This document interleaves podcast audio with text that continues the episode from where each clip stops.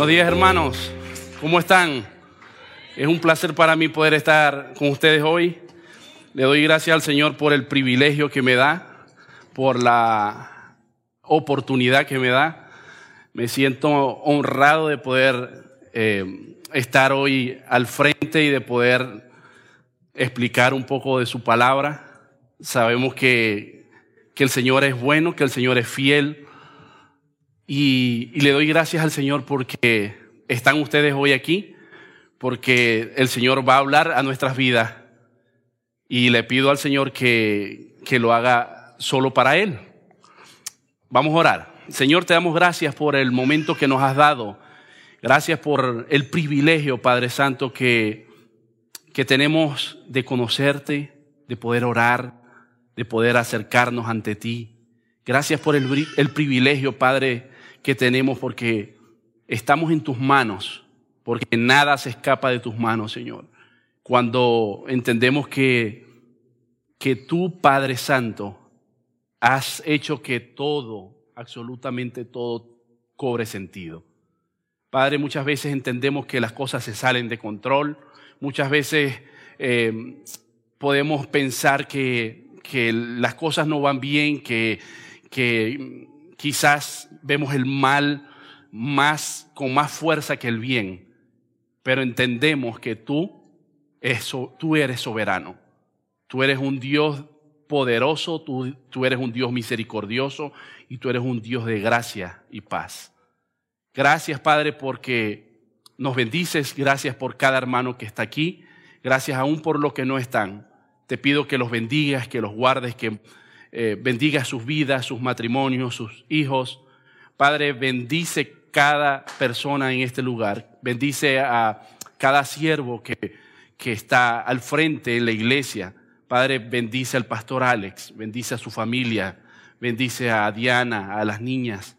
Padre, gracias por, por él, gracias por cada uno de, de los siervos que están en cada, en cada ministerio. Te pido que los bendigas, que los guíes y sobre todo que los instruyas en tu camino. Te damos gracias, Padre. Te pedimos que toques nuestras vidas y nuestro corazón con el mensaje de hoy. En el nombre de Cristo Jesús. Amén. Eh, hermanos, yo me llama la atención cuando en la Biblia habla acerca de, de, de de personas que anteriormente habían sido arrogantes, habían sido personas que, que no tenían un espíritu eh, suave, un espíritu cercano al Señor, más bien eran personas que contradecían, personas que, que perseguían, incluso personas que se rebelaban contra la autoridad. Y me llama la atención que luego de esas mismas personas que, que hacían este tipo de cosas, esas personas pues eran tocadas por el Señor. Y el Señor, una vez que tocaba sus vidas, eran salvos. Y ya no se hacían perseguidores, sino que se hacían discípulos.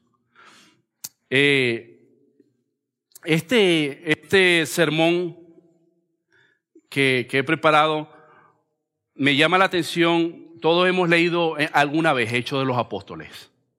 Pues Hechos de los Apóstoles habla de la iglesia, cómo inicia la iglesia después de la ascensión de Jesús, desciende el Espíritu Santo, unas tres mil personas son eh, salvas y se, se convierten completamente en discípulos del Señor. Habla también de Bernabé, habla del concilio, Hechos de los Apóstoles podemos ver los tres viajes misioneros del apóstol Pablo. Pero me llama la atención que la Biblia desde el inicio y desde el principio siempre ha estado advirtiendo acerca de algunas personas que eh, se encuentran en una posición contraria. Es decir, no hacen, no proclaman al Señor, no proclaman la obra que Él ha hecho, sino que más bien hacen la antítesis, es decir, persiguen, destruyen, se convierten en asesinos. Podemos ver en hechos el asesinato de Esteban y cómo personas como Pablo se convierten una vez que conocen al Señor, una vez que tienen, eh, chocan directamente de frente con el Señor, no tienen alternativa de, seguirlo, de, de aceptarlo y de que el Señor transforme su corazón.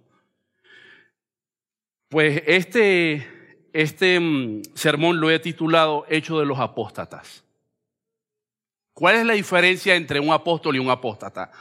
Pues el apóstol es aquel que es enviado, aquel que tiene toda la autoridad del Señor para poder proclamar su palabra.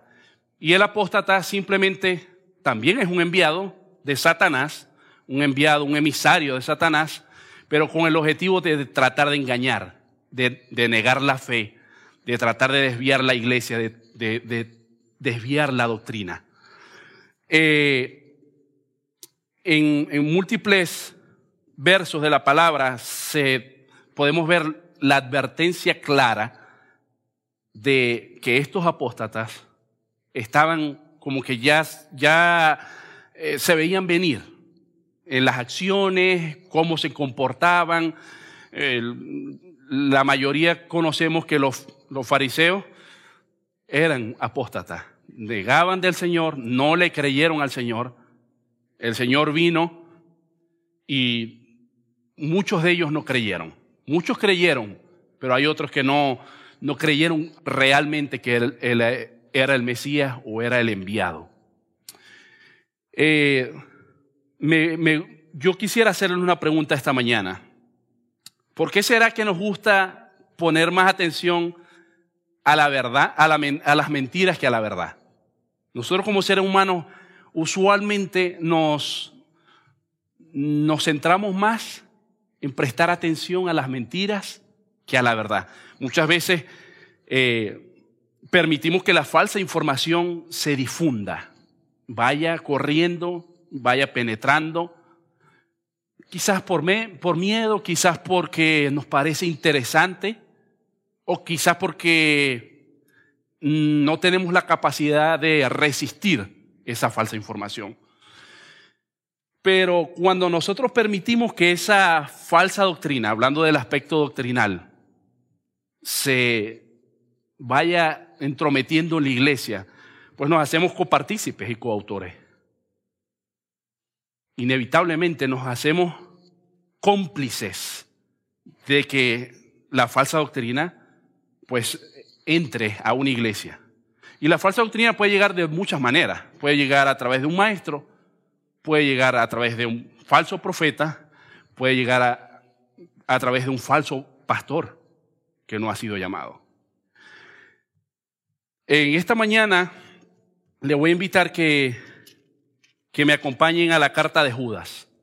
Judas está al final, un libro antes de Apocalipsis, y me llama la atención de Judas que es una carta que el contenido de la carta va precisamente a atacar y advertir acerca de estos apóstatas, acerca de estas personas que negaron de la fe, que, que han sido destinadas desde el principio a hacer esto. Judas es, muchas veces, mucha gente lo confunde con Judas Iscariote. No es que este Judas que escribió la carta es aquel Judas que se ahorcó antes de escribir la carta y se ahorcó. No. Este Judas es un hermano, medio hermano de Jesucristo. Y, me llama la atención que el mismo Judas, desde el principio, cuando, y podemos leer en, múltiples pasajes, eh, usted puede verlo en Mateo 12, 46, en Lucas 8, del 19 al 20, Marcos 3, del 31 al 32. Va a haber específicos fragmentos de la palabra de Dios donde dice que su familia lo negaba. Su familia no creía en él. Santiago y Judas eran unos de los que dudaban, tenían cierta, de hecho, en, esos pasajes que les nombré, dice que, que en, en cierta ocasión, cuando Jesús estaba predicando, la mamá de Jesús y sus hermanos llegaron al lugar, porque ya ellos pensaban que Jesús estaba fuera de sí mismo. sea, que estaba como loco, ¿no? Él dice que él es un enviado, él dice que, que, que el Señor, que el Padre Celestial lo envió con una, eh, con una comisión específica. Entonces ellos pensaban que estaba loco, en cierta manera. Y, por supuesto, no creían en él. Pero es importante eh, entender que muchos de los hombres que ya eh, hemos podido ver en la, en la Biblia, apóstoles, no creyeron en el principio. Sin embargo, cuando el Señor toca sus vidas en situaciones específicas, ya pues se convierten en discípulos. En discípulos acérrimos que luchan ardientemente por defender la fe. Eso es lo que vamos a estar hablando hoy. Versículo 1 de Judas, si, si ya lo tienen, dice, yo voy a leer la versión, nueva traducción viviente que tengo aquí, pero está la Reina Valera. Dice, yo Judas, esclavo de Cristo y hermano de Santiago, les escribo esta carta a todos los que han sido llamados por Dios Padre, quien los ama y los protege con el cuidado de Jesucristo. En ese primer texto podemos extraer varias cosas, ¿no? Judas no se atribuye o no toma ventaja de sí mismo al decir, yo Judas soy el hermano del Señor Jesús. Presten atención, lo que yo estoy escribiendo es verdad, porque pues tengo sangre, sangre como Jesús, tengo, la tengo ahí, sino que él se define a sí mismo como esclavo de Jesucristo. Me llamaba la atención esta mañana hablaba con Adis acerca de, de lo que es la definición de liderazgo y la definición de un esclavo. Tengo bastante conflicto con la definición de liderazgo. Muchas, veces nos sentimos con influencia de decir, el líder de hombres, el líder de, de, las mujeres, el líder del ministerio de finanzas o el líder del ministerio de proclamación. Y mm, si ustedes leen el contexto de la Biblia, cuando Pablo escribe a Gálatas, a tesalonicenses, escribe a filipenses, escribe a colosenses, se describe a sí mismo como esclavo. Nunca se describe yo, el apóstol Pablo, líder. Porque líder nos da una cierta, no, nos define como una cierta jerarquía, como que nos da una posición de un rango. Cuando usted dice, yo soy líder, yo soy líder de, los niños, del Ministerio de Niños de la Iglesia. Bueno, pues, líder del Ministerio de los Niños, no, nos queremos tener una categoría de que las actividades, bueno, tienen, usted es el líder, usted nos dice cómo nos, cómo nos vamos a regir. En cambio, el esclavo, cuando se autoproclama como esclavo, no está hablando de, del proyecto que tiene, sino que está hablando como embajador de Cristo. El esclavo es aquel que reconoce la autoridad de aquel que lo envió.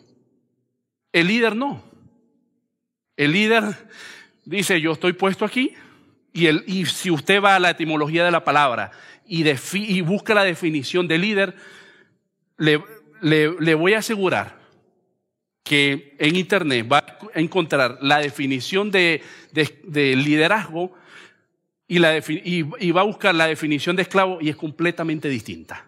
La definición de esclavo está subordinada a aquel que lo envía. El líder siempre tiene la capacidad, siempre tiene la clase, la clasificación de que yo soy, tengo un rango como el ejército, tengo una distinción aparte.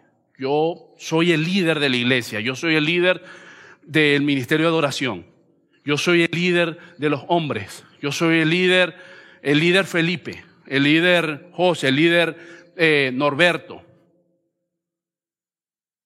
¿Qué nos, qué, ¿Qué nos llama más la atención de Jesús? Cuando se despojó a sí mismo, renunciando a sus privilegios divinos. Y dice, adoptó la forma de un líder, adoptó la forma de un siervo. Si leemos el pasaje, el contexto del pasaje, nunca se define automáticamente, aunque fue un líder, No podemos negarlo. Lo siguió la gente. Pero ¿sabes qué es lo que pasa? Que el mundo espera que el líder, el mundo lo define de esta manera. Esa persona es líder porque lo sigue gente. Y efectivamente Jesús lo, seguía gente. Lo, lo siguió mucha gente. Hay otra gente que no lo siguió. Mucha gente no lo siguió. Pero el líder tiene ese ego, ese orgullo de decir, ah, soy líder porque me he ganado el puesto de ser líder. Pero pocas veces usted escucha a un líder queriendo ser siervo. Pocas veces alguien le dice, epa, ¿cómo está el líder de los hombres? ¿Cómo está el líder de, de, de Miria? ¿Cómo está el líder de lo que sea? Póngalo usted en cualquier ministerio. Pero cuando entendemos el verdadero significado de lo que fue Jesús, pues fue un siervo, desde el principio hasta el fin. Dice a todos, les escribo esta carta a todos los que han sido llamados. ¿Quiénes son los llamados? Los llamados son la iglesia. Los llamados son, somos nosotros los cristianos, los que hemos creído en el Señor Jesús. Por Dios Padre, quien los ama y los protege con el cuidado de Jesucristo. Creemos firmemente que Él nos cuida. Creemos firmemente que Él está con nosotros. Nos ayuda, nos nos acompaña en este, en este caminar en Cristo. Dice que Dios le dé cada vez, el versículo 2, que Dios les dé cada vez misericordia, paz y amor. Muy a menudo la gente confunde, las personas confunden la definición de misericordia y gracia. Y en cierta manera tienen similitud. O pudiera pudieran estar entrelazados en cuanto a concepto. Pero la misericordia y la gracia tienen particularidades diferentes y características diferentes. Les, voy a, a mencionar algunas. Por ejemplo, la misericordia es que Dios no nos castigue como lo merecen nuestros pecados. Eso en cuanto a misericordia.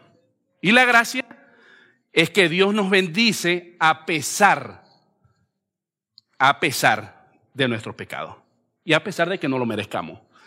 La misericordia y la gracia son mejor ilustradas en la salvación de Jesucristo. ¿Cómo? Merecemos el juicio. Nosotros como cristianos, cada uno de nosotros merecemos el juicio eterno.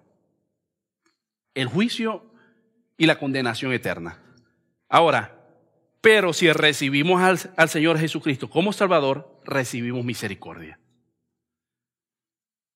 somos librados del juicio y en lugar del juicio recibimos por la gracia la salvación. Entonces, esa es la definición de misericordia y gracia. Eh, Judas habla aquí y dice que Dios les dé cada día más misericordia, paz y amor. Comúnmente, si usted lee las cartas paulinas, él hablaba que el Dios les dé gracia y paz. Pero él, él lo toma de una manera distinta pero tiene un significado distinto. Eh, tiene un significado, aunque tiene un significado distinto, tiene una aplicación común. La gracia y la misericordia es dada por Dios. Nadie más te puede dar gracia y misericordia. Un juez te puede dar compasión. Te puede, eh, si estás este, convicto por algún delito que hayas cometido, pues tiene compasión de, de decidir si estás fuera si el caso lo va a deshacer o si tienes que pagar con la cárcel. Pero eso no es gracia ni misericordia, porque solamente la puede dar el Padre y a través de Jesucristo. Verso número 3. Dice, queridos amigos, con gran anhelo tenía pensado escribirles acerca de la salvación que compartimos. Sin embargo, ahora me doy cuenta de que debo escribirles sobre otro tema para rogarles que defiendan la fe que Dios ha confiado una vez y para siempre a su pueblo santo. Judas tenía una intención desde el principio que era conversar con ellos acerca de la salvación común que tenían. la, salvación que compartimos todos una vez que recibimos al Señor, bueno, yo tenía pensado escribirles acerca de eso, que el Señor ha venido por nosotros, nos ha salvado, ha muerto en la cruz por nuestros pecados y nos ha dado salvación por medio de su sangre. Ese era el principal objetivo de la carta. Pero dice, sin embargo, ahora me doy cuenta que debo escribirle sobre otro tema. Dice, para rogarles que defiendan la fe. Eh, en Reina Valera dice contender ardientemente. Dice, eh, me ha sido necesario escribiros exhortando que contendáis ardientemente por la fe. Es decir, no es una contienda fácil, no es una contienda que, eh, que es simple y es sencilla, no, sino que conlleva un esfuerzo. Y la contienda sí o sí, aunque el Señor nos dice que eh, Judas nos, exhorta a que contendamos por la fe, necesitamos al Señor. No podemos hacerlo solo. ¿Por qué? Bueno, porque tenemos que luchar espiritualmente. Dice en, en, la nueva Biblia viva, dice, luchan y defiendan. En la NBI dice, alentaros a combatir en defensa la fe confiada a los creyentes luchen y defiendan la enseñanza que Dios les ha dado para siempre a su pueblo. Esa es la traducción lenguaje actual. En vista de los falsos maestros encubiertos. Eh, Judas está tratando un tema en cuanto a, ya no es advertencia, aunque muchos, muchos comentarios exegéticos, usted va, va, si estudia la carta, se va a dar cuenta de que el propósito de la carta fue escrita para, para advertir a los cristianos. Pero el propósito, también uno de los propósitos es decir o afirmar, no como segunda de Pedro. En segunda de Pedro habla de la advertencia en, en el futuro, los falsos maestros estarán, vendrán, engañarán, apostatarán, y van a, desviar la doctrina. Ya Judas no está diciendo eso, Judas está diciendo completamente otra cosa. Ya están aquí, encubiertamente. Ya están. ¿Cuál es el, cuál es el, el, el cuál es, cómo deberíamos nosotros reaccionar si alguien que está parado al frente de ustedes, como Judas, no como yo, sino como Judas, les diga, aquí dentro de la iglesia hay gente que está encubierta con una falsa doctrina. ¡Wow! O sea, eso nos debería llamar la atención y deberíamos decir, sí, es que desde el principio, desde el principio ha pasado eso. Desde el principio Satanás se ha encargado de engañar. En el Edén lo hizo. El Señor les dio una, una orden y él trató de desviar la verdad. Y fueron engañados. O sea, desde el principio, ¿quién es el padre de mentira? Satanás. Satanás se ha encargado desde el principio engañar y tergiversar la verdad. ¿Cuáles son las instrucciones que nos pudiera dar Pablo acerca de esto? Veamos lo que dice Timoteo, primera de Timoteo 6, del 11 al 14, si me lo pueden poner en las pantallas. Eh, esto tiene mucho que ver con lo que estamos hablando en el versículo 3 en cuanto a, al propósito de lo que él quería escribir. Dice, primera de Timoteo 6, del 11 al 14, las instrucciones finales que le da Pablo a Timoteo. Dice, pero tú, Timoteo, eres un hombre de Dios, así que huye de todas esas maldades persigue la justicia y la vida sujeta a Dios, juntos con la fe, el amor, la perseverancia y la amabilidad. Versículo 12. Fíjense lo que el, apóstol Pablo le dice a Timoteo. Dice, pelea la buena batalla por la fe verdadera. Dice, aférrate a la vida eterna a la que Dios te llamó y que declaraste también delante de muchos testigos. Te encargo, versículo 13, delante de Dios quien da vida a todos, y delante de Cristo, quien dio un buen testimonio frente a Poncio Pilato. Que obedezcas este, este mandamiento sin vacilar. Esto lo estoy leyendo en la, en la versión de Nueva Traducción Viviente. Cuando se refiere sin vacilar, habla es sin titubear, sin fluctuar. O sea, sin movernos de lado a lado como niños fluctuantes.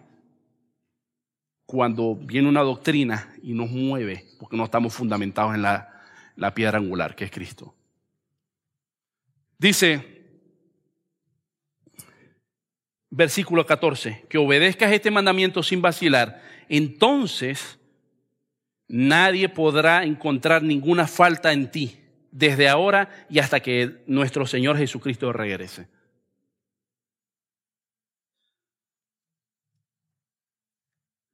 ¿Qué buscamos nosotros hacer como cristianos?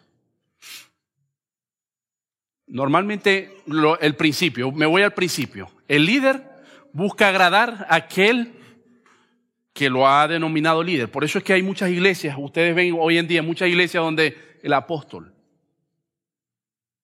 el apóstol, no sé quién, el, el enviado, el, el eh, ya no sé, como el pastor Alex lo, lo nombraba muchas veces, ya va a haber un momento que ya no, no se llamarán apóstol porque es muy bajito, quizás arcángel, quizás entre tantas cosas que se inventa el ser humano. Pero entonces cuando empezamos a ver que, que todos, incluso el mismo Jesús, se autodenomina siervo, entendemos que no va a haber nadie que nos pueda refutar. No va a haber nadie, no, nadie va a poder encontrar ninguna falta hasta que venga el Señor Jesucristo. Porque reconocemos que Él es nuestro líder supremo, el Padre Celestial. Pablo se reunió en privado, eh, en privado con los que eran los primeros líderes dicen algunas versiones y algunas, otras versiones dicen dirigentes de la iglesia, la iglesia en Jerusalén. ¿Por qué? Porque muchos, muchas de estas personas religiosas, muchas de estas personas que estaban eh, haciéndole entender a Pablo que, o tratando de refutar su llamado, decían que Pablo era un falso maestro. Entonces, él se presenta con ellos y les presenta el mensaje de salvación que él predicaba a los gentiles. ¿Con qué fin? Por, por el fin era demostrarles a ellos que él no se había autoproclamado apóstol, sino que era el Señor que lo había llamado. Justamente estos dirigentes entendieron y aprobaron lo que Pablo estaba haciendo. ¿Quién hizo eso? Pues el Señor Jesús. Versículo 4 dice, les digo esto porque algunas personas que no tienen a Dios se han infiltrado en sus iglesias diciendo que la maravillosa gracia de Dios nos permite llevar una vida inmoral. La condena de tales personas fue escrita desde hace mucho tiempo, pues han negado a Jesucristo, nuestro único dueño y Señor. Esas personas que están encubiertas, hermanos, dice la, la, la versión nueva, la nueva traducción viviente en Gálatas 2 del 4 al 6 dice que lo que les estaba hablando de, de Pablo. Pablo va a la iglesia en Jerusalén y explica el mensaje que él está, les está diciendo a los gentiles. Yo no estoy diciendo nada antibíblico. Este es el mensaje de salvación para los gentiles. Esta es mi, mi encomienda. Esta es mi misión. El Señor me ha comisionado a hacer esto. Pues en, ese, en Gálatas 2 del 4 al 6 dice, incluso esa cuestión surgió solo a causa de, de unos supuestos creyentes en realidad. O sea, eran presuntos creyentes o aparentes que eran falsos, que se habían infiltrado entre nosotros. Se metieron en secreto para espiarnos, privarnos de la libertad que tenemos en Cristo Jesús, pues querían esclavizarnos y obligarnos a seguir los reglamentos judíos. Pero no nos doblegamos, dice el apóstol Pablo ante ellos ni por un segundo. Queríamos preservar la verdad del mensaje del Evangelio para ustedes. Pablo fue un hombre perseguidor de la iglesia, fue uno de los que estuvo presente en el asesinato de Esteban. Y no solamente que estuvo presente, sino que la, la palabra de Dios dice estuvo de acuerdo. O sea, le pareció bien que lo asesinaran. Cuando el apóstol Pablo habla acerca de, la, de perseverar el mensaje, de que estos falsos profetas o falsos judíos querían tergiversar, querían cambiar la esencia del Evangelio, pues ellos se pararon firmes, se pararon con las botas puestas y decir, el Señor nos ha encomendado esta tarea. El Señor nos ha dicho que defendamos, contendamos por la fe. La palabra de Dios se defiende a sí misma y, el, y, Dios también se defiende a sí mismo. Pero a nosotros se nos es llamado contender por la fe. La fe de cada uno de los que estamos aquí, nosotros debemos defenderla para, para que aquellos entiendan a quién seguimos. No defendemos al Señor Jesús porque el Señor Jesús se defiende solo. Con la, con la palabra de Dios, usted lee la palabra de Dios y el Señor Jesús se defiende. No hay argumento alguno de los ateos que pueda refutar a Jesús nada de lo que ha dicho. Pablo es aprobado en el versículo 9 junto a Tito y Bernabé, de los que les hablaba antes. En 2 de Pedro 2, del 1 al 2, también habla de esto. En Israel también hubo falsos profetas, tal como los habrá en, entre ustedes ellos les enseñarán con astucia herejías destructivas y hasta negarán al Señor quien los compró. O sea, fíjense las artimañas que hace este tipo de personas. Jesús compró nuestras vidas con la sangre, con su sangre. Jesús muere en la cruz del Calvario por nosotros. Y ellos con astucia y pericia hacen que nosotros creamos en la mentira.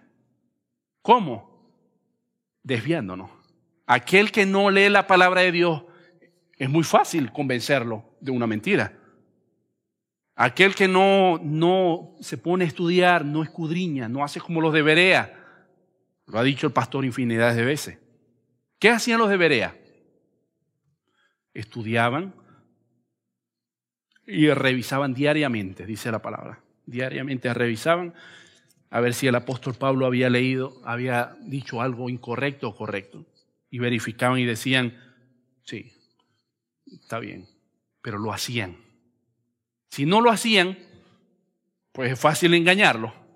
Es fácil que alguien sea engañado cuando no lee la palabra de Dios, cuando no medita en ella, cuando no escudriña en ella.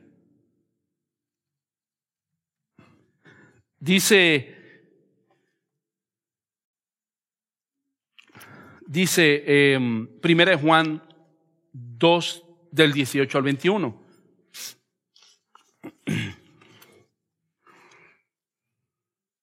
Queridos hijos, llegó la última hora. Ustedes han oído que el anticristo viene y ya ha surgido. Muchos anticristos. Pero eso sabemos que, por eso sabemos que la última hora ha llegado.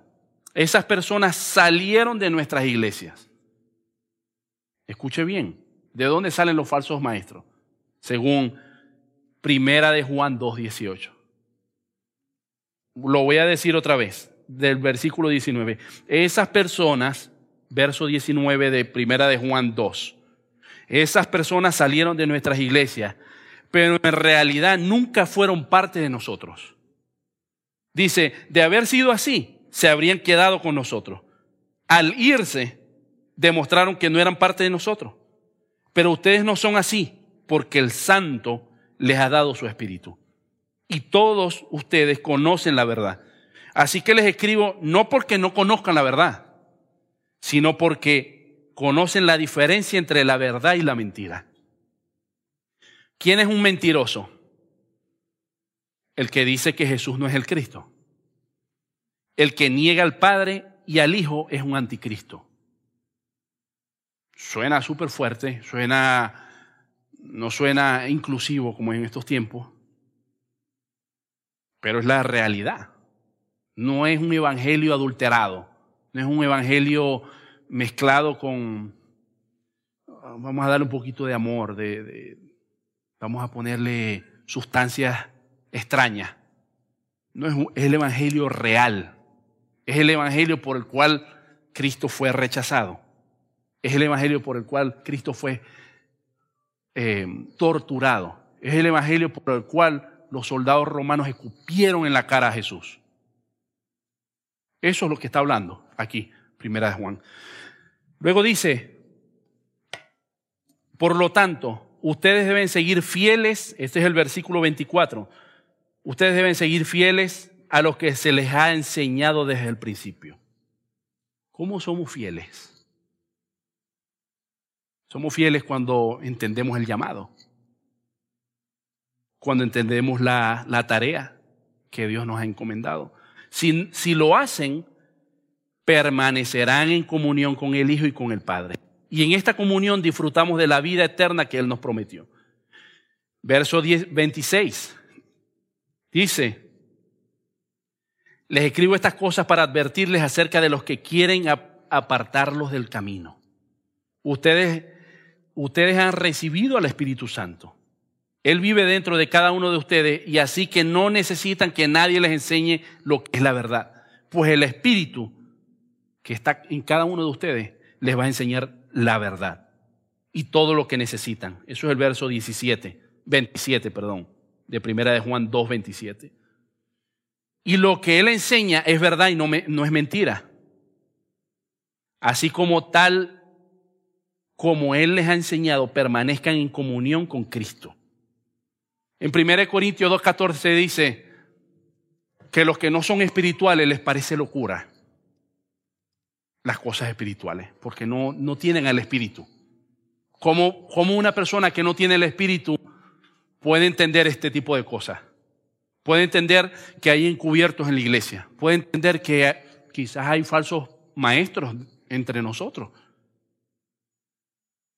Hay, hay iglesias donde hay un falso pastor, porque lo dice, lo está diciendo Judas. No lo estoy inventando yo, no lo estoy sacando de un libro extraño, lo dice porque ya era latente. Y eso, de ese peligro que él, él está advirtiendo, hermanos, no crean que eso, bueno, esto pasó hace tantos años, la carta de Judas fue, se dice que fue escrita entre el 65 al 70 después de Cristo. Bueno, eso pasó hace mucho tiempo, no. La advertencia sigue latente y vigente. No ha caducado, no ha caducado. Satanás está como león rugiente, buscando. ¿Qué pasó cuando, cuando había un hombre, y ustedes se saben la historia, como Job? ¿Qué estaba haciendo Satanás? Estaba dando vueltas a ver a quién engañaba y se presentó ante el Señor, ante, el Dios Padre, y le dice, vamos a ver cómo hacemos, a tratar de negociar. Ah, pero Él te adora por todo lo que Él tiene. Entonces, Satanás no descansa hasta destruir no solamente la doctrina, no solamente eh, destruir una iglesia, sino con engañar las almas para atraparlas y llevarlas a condenación. Eso es, lo, es el propósito principal. Obviamente entendemos que el Señor Jesús tiene el control de todo. Nada de esto escapa de sus manos. Incluso estos, estos encubiertos, estas personas que eran falsos maestros, personas que, eran, que tenían un, espíritu para engañar, que, tenían, eh, que eran emisarios de Satanás, el Señor tiene propósito con eso. Y el Señor tiene el control de eso. Sigue teniendo el control. Recuerde lo que predicaba el pastor John. Dios tiene el control. ¿Usted cree que cuando, se cuando Judas habló de esto, usted puede pensar de que a Dios se le escapó de las manos? Que hubieran falsos profetas dentro de una congregación, falsos maestros. Que hubieran gente encubierta que quería dañar la verdad acerca del Evangelio. Dios siempre ha tenido el control. No lo ha dejado de tener. Simplemente es una advertencia. En Mateo 7 del 15 al 20, Jesús mismo está advirtiendo sobre esto. Y me gusta mucho cómo cuando el Señor Jesús habla de estos falsos maestros y les, y les da una connotación y una definición muy clara que nosotros podemos entender, hasta un niño lo puede entender. Dice, Mateo 7 del 15 al 20 dice, ten cuidado de los falsos profetas que vienen disfrazados de ovejas inofensivas. Dentro de la grey del Señor, dentro del rebaño, hay, hay muchos que están disfrazados de ovejas. Pero dice, pero en realidad son lobos feroces. Puedes identificarlos por su fruto. ¿Cómo nosotros decimos? No, esa persona está, está hablando de parte del Señor. ¿Sí? habla de textos bíblicos, cita otros textos, habla, reconoce al Señor Jesús. Hermanos, el diablo actúa con astucia y sus secuaces, que son los demonios y, todos aquellos que han sido llamados y destinados desde el principio, como lo dice Judas, desde el principio a condenación, tienen la astucia de tratar de engañar, de meterse y colarse. ¿De dónde salen las divisiones? ¿De dónde salen las contiendas? ¿De dónde salen eh, juzgar? ¿De dónde salen las peleas? ¿De dónde? Pues del ser humano. De las mismas iglesias sale los falsos maestros. De la misma iglesia sale la apostasía, porque no reconocen al Señor Jesús. Dice, puedes identificarlos por su fruto. Esa es una de las maneras que nosotros podemos identificar una persona que habla por medio del Espíritu. Anteriormente, en el Antiguo Testamento, eh, el Señor decía, ¿Cómo sabremos, le decía el pueblo de, Israel al Señor, cómo sabremos si ese profeta viene de parte tuya? Bueno, porque cuando, cuando ese profeta diga una profecía, valga la redundancia, eh, pues se va a cumplir. Si no se cumple es porque no hablo de parte de mí. En este tiempo podemos ver por sus frutos. Una persona que dé fruto. ¿Usted cree que un falso profeta puede dar fruto? no puede dar fruto porque está muerto espiritualmente. Una persona muerta no puede dar fruto. un árbol muerto, aunque parezca que esté vivo, pero está muerto, no puede dar fruto. De ninguna manera. En el verso 5 de Judas empieza ya lo que es las advertencias. Dice, y a recordarles acerca de las cosas y ponerles un ejemplo a los israelitas en cuanto a cómo fue el transcurso de la historia desde el principio. Dice, aunque ustedes ya saben estas cosas, igual quiero recordarles que Jesús primero rescató de Egipto a la nación de Israel, pero luego destruyó a los que no permanecieron fieles. Hago una pausa. En primer lugar, nosotros podemos ver o podemos recordar que parte del pueblo de Israel fue incrédulo. Es decir, incluso me atrevería a decir que fueron mucho más, porque el Señor tuvo que acabar con una generación que no pudo entrar a la tierra prometida. Tuvo que entrar una nueva generación, porque estaban llenos de incredulidad. Ellos habían visto la nube, ellos habían visto el maná, ellos habían visto los milagros del Señor, ellos habían visto incluso la desobediencia de Moisés, cuando eh, el Señor Jesús, eh, Dios le dice a, Aarón y a Moisés, háblale a la roca para que les dé agua. Y ellos vieron desobediencias, vieron eh, el becerro de oro, vieron cómo el Señor los rescató de Egipto, el mar rojo se abrió, vieron todo eso y aún así no le creyeron. Todos los días decían, nos trajiste a este, a este desierto para que muriéramos. Nos, nos has traído aquí para condenarnos, para que, nos, para que nosotros podamos ser la vergüenza de todos los pueblos. O sea, desafiaban la autoridad que Dios había puesto en Moisés. A diario lo hacían. Eh, en Éxodo 14, 21 al 31, eso se los voy a dejar de tarea, porque es, es bien largo. Dios rescata de la esclavitud a su pueblo. En números 14 el pueblo de Israel decide no creerles a Dios y como resultado de esa generación incrédula no entró en la tierra prometida. No entraron por la incredulidad. Fíjense lo, lo, lo importante que es o, lo severo que es el Señor cuando el pueblo o cuando alguien decide no creerle. Aun cuando ha visto todos los milagros palpables, no es que, no es que el pueblo de Israel fue a Éxodo y los leyó, no, ellos mismos lo vivieron. Palpable, lo tuvieron, lo tuvieron a la vista. Y teniéndolo a la vista fueron incrédulos. Entonces, de ese, de, cuando el, pueblo no decide creerle a Dios, como resultado tienen una consecuencia y no van a entrar a la, a la tierra prometida. Murieron en el desierto, a excepción de Josué y Caleb. En 1 Corintios 10 del 1 al 12 habla, habla de esto. Si ustedes piensan que están firmes, cuídense, porque pueden caer en cualquier momento parafraseando el versículo. Pero esta incredulidad tiene que ver con el principio de lo que yo hablaba de la carta de Judas.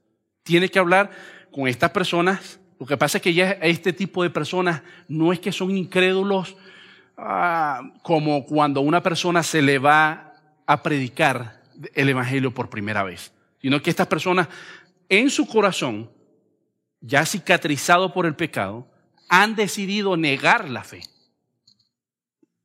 han decidido ser apóstatas. Y ya tienen la condenación eterna. Versículo 6 dice, le recuerdo los ángeles que no se mantuvieron dentro de los límites de la autoridad que Dios les puso, sino que abandonaron el lugar al que pertenecían. Dios los ha tenido firmemente encadenados en prisiones de oscuridad, en espera del gran día del juicio. Aquí hay dos, en este versículo hay dos aplicaciones. Versículo 6 dice, les recuerdo de los ángeles. Es decir, ya nos dio el ejemplo de la niña de sus ojos, que es el pueblo de Israel. Por la, la incredulidad no pasaron. No pasaron la prueba. Ahora, se pudiera decir, bueno, el Señor es misericordioso y va a dejar a los ángeles porque le cantan santo, santo y santo todos los días por la eternidad. No, tampoco. Hay dos aplicaciones. Génesis 6, cuando habla de los hijos de los hombres, algunos, algunos teólogos y, estudiosos de la palabra dicen que esto se refiere a los ángeles que tuvieron relaciones sexuales con los hijos de los, de los hombres, con las hijas de los hombres. Eh, hay otra aplicación que otros teólogos dicen, no, no se refiere al texto en Génesis 6 cuando habla de eso. Incluso eh, Génesis 6 se divide en dos. Se divide en eso, en los ángeles que vinieron a la tierra y, según lo interpretan los estudiosos, los más estudiosos que yo, dicen que, que ellos tuvieron relaciones sexuales con las mujeres. Hay otra aplicación que dice que son los hijos de Set que tuvieron relaciones sexuales con las hijas de Caín, con la descendencia de Caín, que eran impíos. ¿Se acuerdan de, eso, no? Y en Apocalipsis 12 habla acerca de una guerra del Armagedón, de una guerra sin precedente. Habla textualmente que Satanás se lleva tres cuartas partes del cielo. ¿Qué, hizo Satanás al principio? No es el apóstata por excelencia. Engañó a los ángeles, los ángeles se rebelan contra Dios y pues Dios los pone en prisiones eternas hasta el día del juicio. Están encadenados. El Señor no tuvo misericordia ni del ser humano ni de los ángeles. Eso nos explica dos cosas. Independientemente de eso, de cuál sea la interpretación correcta, porque eh, les estoy dando esas dos posturas de interpretación, independientemente, lo que nos enseña el texto es que no tuvo compasión. No tuvo compasión. Cuando el Señor ve que alguien quiere interponerse, que no respeta la autoridad. Satanás nunca quiso respetar la autoridad desde el principio. Usted puede ver en Ezequiel, libro de Ezequiel, como un libro profético y un libro de simbología escatológica, como cómo Satanás, que había sido perfecto, varón perfecto, lo describe, era luz, pues decide rebelarse contra la autoridad, porque quería estar ahí en la posición de Dios. no aceptó al Señor, sino que quería estar aquí, en esta posición. Pero el Señor lo había puesto aquí. El Señor es celoso. Dice 2 de Pedro 2, del 9 al 10. Como ven, el Señor sabe rescatar de las pruebas a todos los que viven en obediencia a Dios, al mismo tiempo que mantiene castigados. Escuche bien, Él sabe rescatar de las pruebas a todos, todos nosotros que pasamos por pruebas. Él lo sabe mantener eh, nos sabe, sabe rescatarnos de esas pruebas. Cuando nosotros estamos en una prueba muy difícil, por, con un propósito específico, porque Dios no tienta a nadie, sino que prueba nuestra fidelidad, prueba nuestra fe. Él nos rescata de la prueba. Él, es, él tiene el oportuno socorro. Nosotros tenemos el oportuno socorro y Él nos, nos da la mano y nos rescata. Pero de la misma manera, así como lo hace con amor para rescatarnos, de esa misma manera mantiene castigado a los perversos hasta el día del juicio. Eso es el versículo 9 de 2 de Pedro 2. Versículo 10 dice, Él trata con particularidad, particular severidad a los que se entregan a sus propios deseos sexuales y pervertidos y desprecian la autoridad. Él no está pensando, bueno, vamos a... Eh, eh, Dios es un Dios de amor. Pero Él conoce la intención del corazón desde... Usted no puede esconder nada de delante de Él. Usted queda completamente, usted y, nos, y yo, quedamos desnudos ante Él. Desnudos completamente. La palabra dice que la, la palabra de Dios es como una espada de doble filo. Y esa espada de doble filo entra hasta la médula de los huesos. Hasta la médula entra y discierne el pensamiento de cada uno de nosotros, hasta los pensamientos más íntimos, lo dice esta versión. O los pensamientos que nosotros digamos, vamos a darle control C y control B en una carpeta y la escondemos. Él da con eso. No hay nada, no hay nada que podamos esconder. Nada, absolutamente. Estamos completamente desnudos ante Él. Él discierne cada corazón y sabe las intenciones de nuestro corazón desde el principio a fin.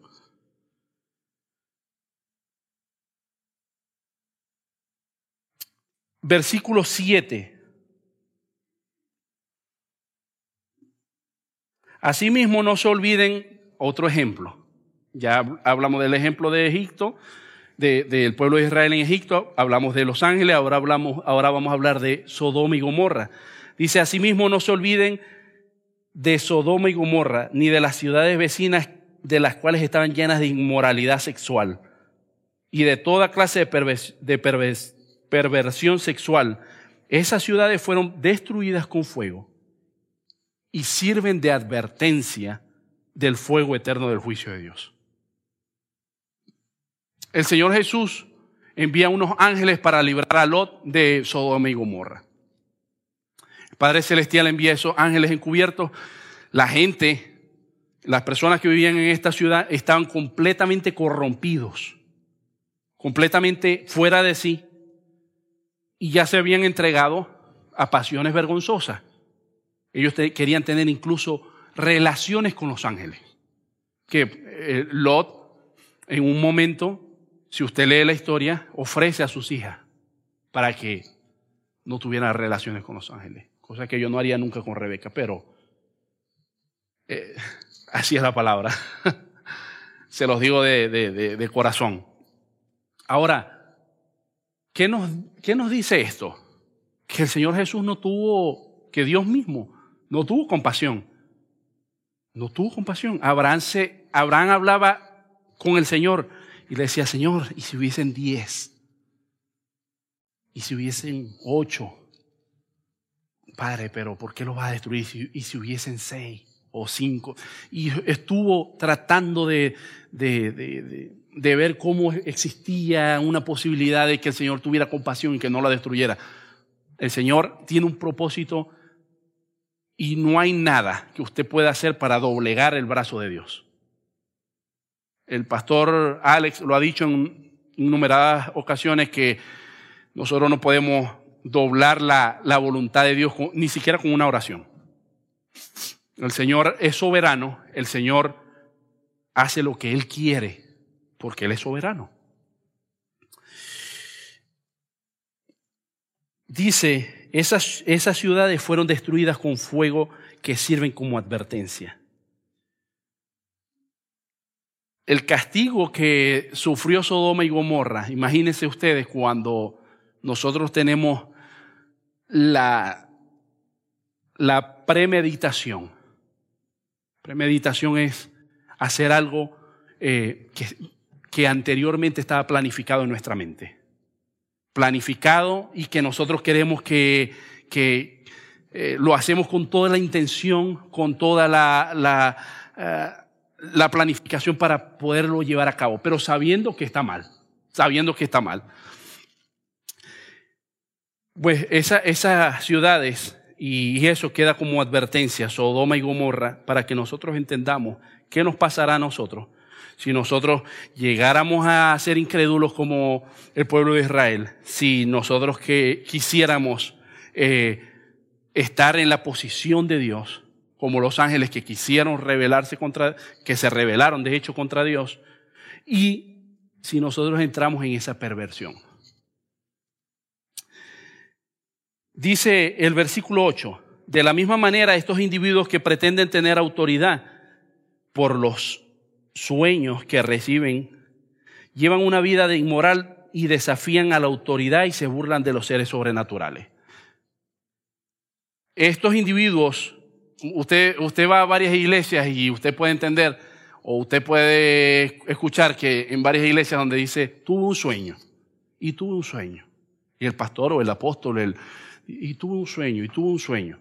Y son personas que tienen, que constantemente tienen sueños y sueños y sueños y basan su evangelio en sueños. No estoy diciendo que lo que hizo el Señor con José no es real. No es real. Pero toda la Biblia está sellada desde un punto de vista que no se puede ni agregar ni quitar. El Señor nos habla por medio de su palabra. Y, y esas personas que pretenden tener autoridad por lo que reciben en sueños, desafían a la autoridad, se burlan de los seres sobrenaturales, pero ni siquiera Miguel, uno de los ángeles más poderosos, se atrevió a acusar al diablo de blasfemia, sino que simplemente le dijo que el Señor te reprenda. Esto ocurrió cuando Miguel disputaba con el diablo acerca del cuerpo de Moisés. ¿Qué nos explica esto? Los ángeles y los demonios y, los seres espirituales tienen un lenguaje.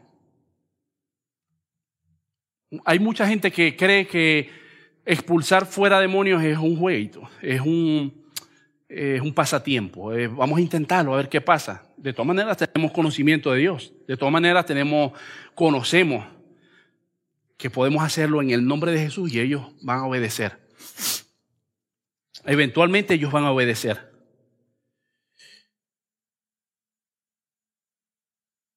La, la Biblia es clara cuando habla de que el ángel Miguel, uno de los ángeles más poderosos, no se atrevió a, reprender al diablo. No se, no se, atrevió, dijo que el Señor te reprenda, que el Señor, eh, que, que el Señor se encargue. Entendió que no era su posición pelear espiritualmente con, contra Satanás. En una ocasión, en Hechos 19, del 11 al 20, usted va a encontrar una historia real eh, y se las voy a leer rápidamente. Versículo 11 dice, de hecho, de capítulo 19 dice, Dios le, le dio a Pablo el poder para realizar milagros excepcionales. Cuando ponía sobre los enfermos pañuelos o delantales que apenas habían tocado la piel de Pablo, quedaban sanos. Pero ¿qué pasó luego de eso? En el versículo 13, bueno, un grupo de judíos empiezan a tratar de jugar con echar fuera demonios. De lo que estamos hablando, de, lo que pasó con Miguel y, y Satanás. Y dice, un grupo de judíos viajaba de ciudad en ciudad expulsando espíritu maligno. Trataban de usar el nombre del Señor Jesús en sus conjuros. ¿Qué son conjuros? Hechizos. Sea, estas personas no lo estaban haciendo con un fin y con, con, la autoridad que el Señor le había dado a los apóstoles, que de hecho lo hicieron, sino que lo hacían con un propósito eh, malo, con, con, con, un fin, con, una premeditación de hacer las cosas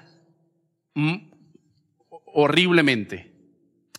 Desafiaron al Señor en, en este sentido. Le decían a los, a los, a, los que estaban endemoniados, te ordeno que salgas en el nombre de Jesús, de quien Pablo, eh, de quien Pablo predica. Esos fueron los, unos de los siete hijos de Exeba. Usted lo va a encontrar en Hechos 19, del 11 al 20. Le voy a dejar esa tarea. Esos siete hombres de hijos de Exeba, un sacerdote principal, y estaban, eh, tenían eh, el común de hacer esto por, por diversión o por tratar de llamar la atención.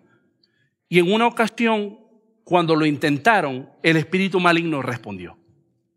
Y adivinen qué fue lo que pasó. El espíritu, ellos, la palabra dice que, que el espíritu maligno les dijo, conozco a Jesús y conozco a Pablo, pero ustedes no los conozco. Lo dejó en ridículo. Eso es lo que estamos aprendiendo de qué pasó cuando cuando eh, Miguel contendía por el cuerpo de Moisés. Y contendía en el sentido de que se dice que, que el, Satanás tenía una, posiblemente tenía una autoridad para reclamar el cuerpo de Moisés. ¿En qué sentido? Bueno, Moisés había asesinado a un egipcio y Moisés tenía el pecado de que no había obedecido lo que Dios había dicho, de que hablara la roca, sino que más bien la golpeó. El mismo, el mismo Señor lleva a Moisés a un, a un monte y Moisés muere porque no, no iba a entrar a la tierra prometida. Y luego de eso, dice la palabra de Dios que, que el Señor enterró el cuerpo de Moisés. Y hasta el día de hoy no se ha conseguido. El propósito quizás que algunos teólogos hablan, eh, dice, es que posiblemente Satanás pudiera, hubiese podido usar ese cuerpo de Moisés para engañar, para que lo adoraran, como tener un, amuleto, como que los judíos respetaban la autoridad de, de Moisés y quizás engañara mucho, pero ya estaba muerto.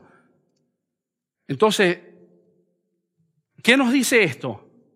En el versículo 16 dice, es entonces el hombre con el espíritu maligno se lanzó sobre ellos logró dominarlos, los atacó con tal violencia que ellos huyeron de la casa, desnudos y golpeados. Esta historia corrió velozmente por todo Éfeso, entre los judíos y griegos por igual. Un temor solemne descendió sobre la ciudad y el nombre del Señor Jesús fue honrado en gran manera. Eso es un testimonio que queda perpetuo para que nosotros entendamos que no se juega con tratar de sacar demonios con conjuros. Porque lo diste expresamente su palabra. Esa gente se burla de cosas que no conoce, como animales irracionales. Hacen todo lo que dictan sus instintos y de esa manera provocan su, su propia destrucción. Eso es el versículo 10. Estamos en el versículo 10.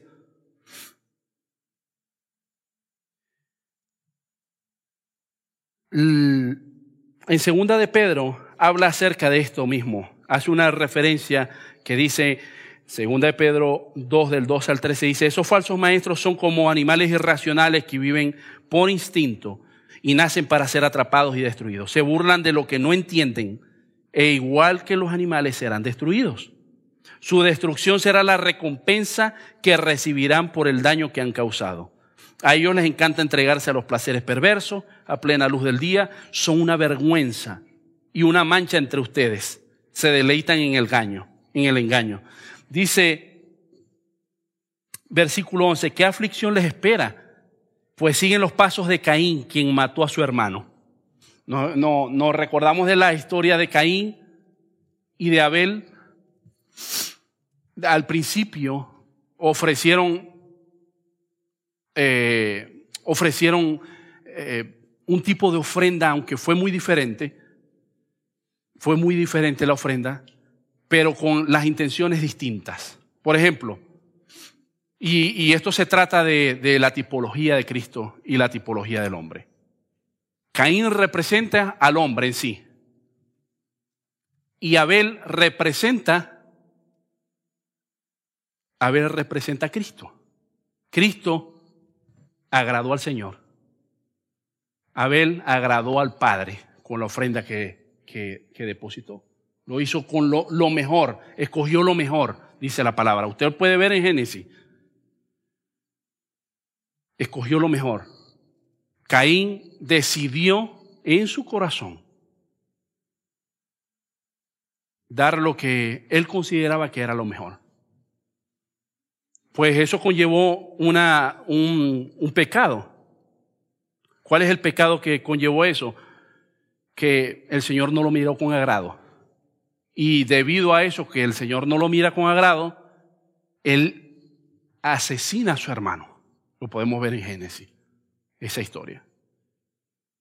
Y, y es, es una tipología, ¿por qué hablo de tipología? Que la tipología eh, en sí no es más que un símbolo que representa algo o alguien. Algo que estaba en el Antiguo Testamento representa, por ejemplo, cuando el pueblo miraba hacia la, hacia la serpiente de bronce, eran sanados, eso es una tipología de Cristo. Entonces, eso es una simbología que, es, cumplida en el Nuevo Testamento. Entonces, Abel presentó esas ofrendas, no fue eh, eh, de agrado al Señor, el Señor no lo toma con agrado, y en, y en eso debemos resaltar que hay dos formas en que el mundo presenta sus ofrendas a Dios. ¿Cuáles son esas ofrendas? Pues nosotros nos actamos, nosotros como cristianos nos actamos en la cruz de Cristo, no en nuestras ofrendas por obras. Eso es lo que hacía Caín. Caín se postró, buscó tratar de agradar al Señor, no lo consiguió porque lo hizo a su manera, no siguiendo los requisitos como el Señor lo pedía, sino que lo hizo como él quiso. Y pues no, no, no tuvo aprobación del Señor. Lo mismo pasó con, con los fariseos. Lo mismo pasó con los fariseos. No aceptaron al Señor Jesús como ofrenda.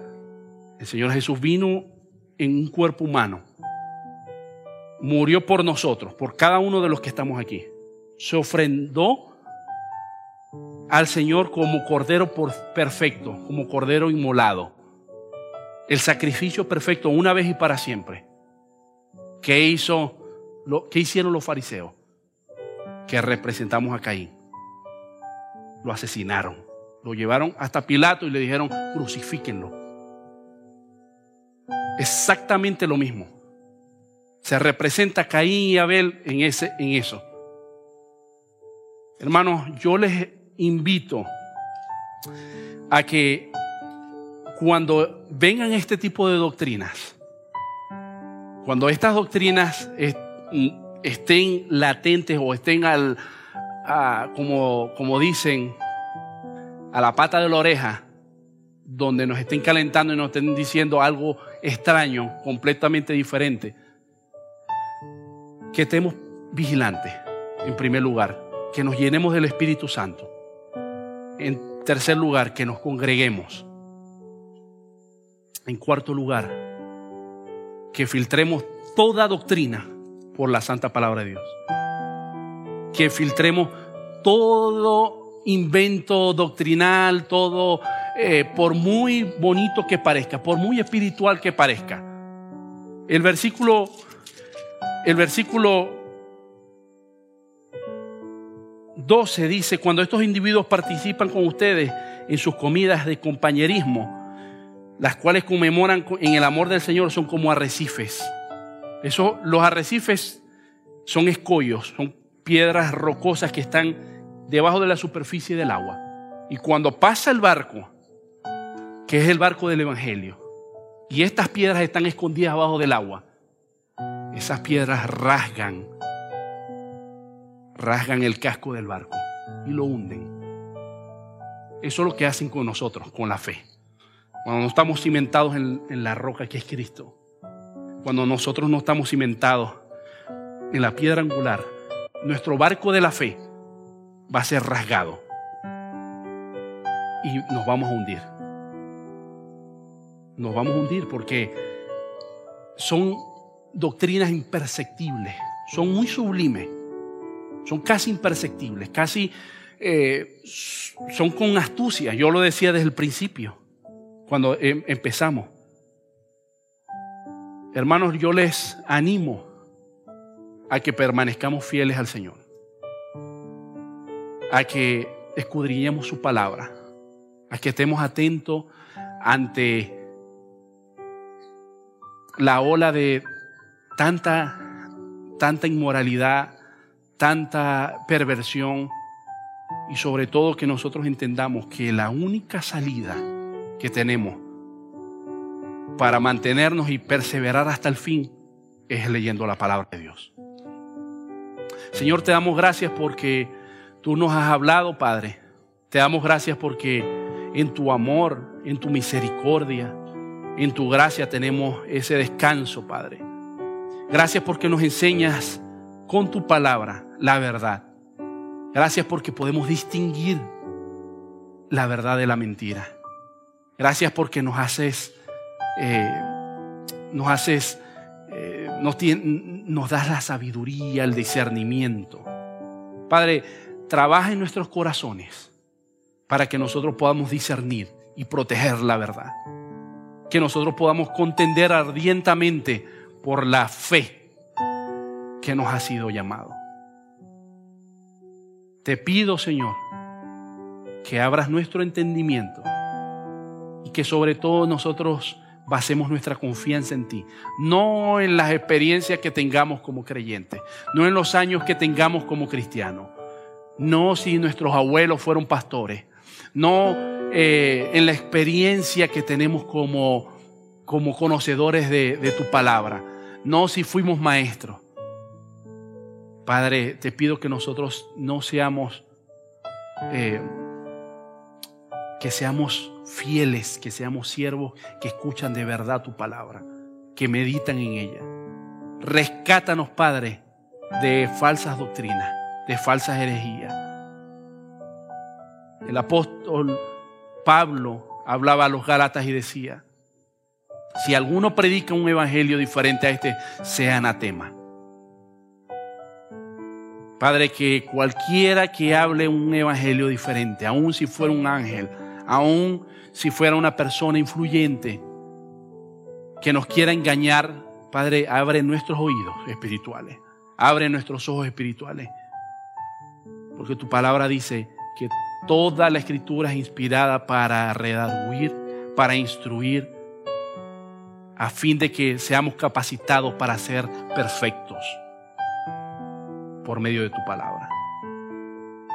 Gracias, Padre, por bendecirnos. Gracias por hablar a mi vida. Gracias por hablarle a la iglesia, Padre. Gracias porque tu palabra fue expuesta. Te pido, Señor, que nosotros valientemente estemos en alerta, estemos vigilantes.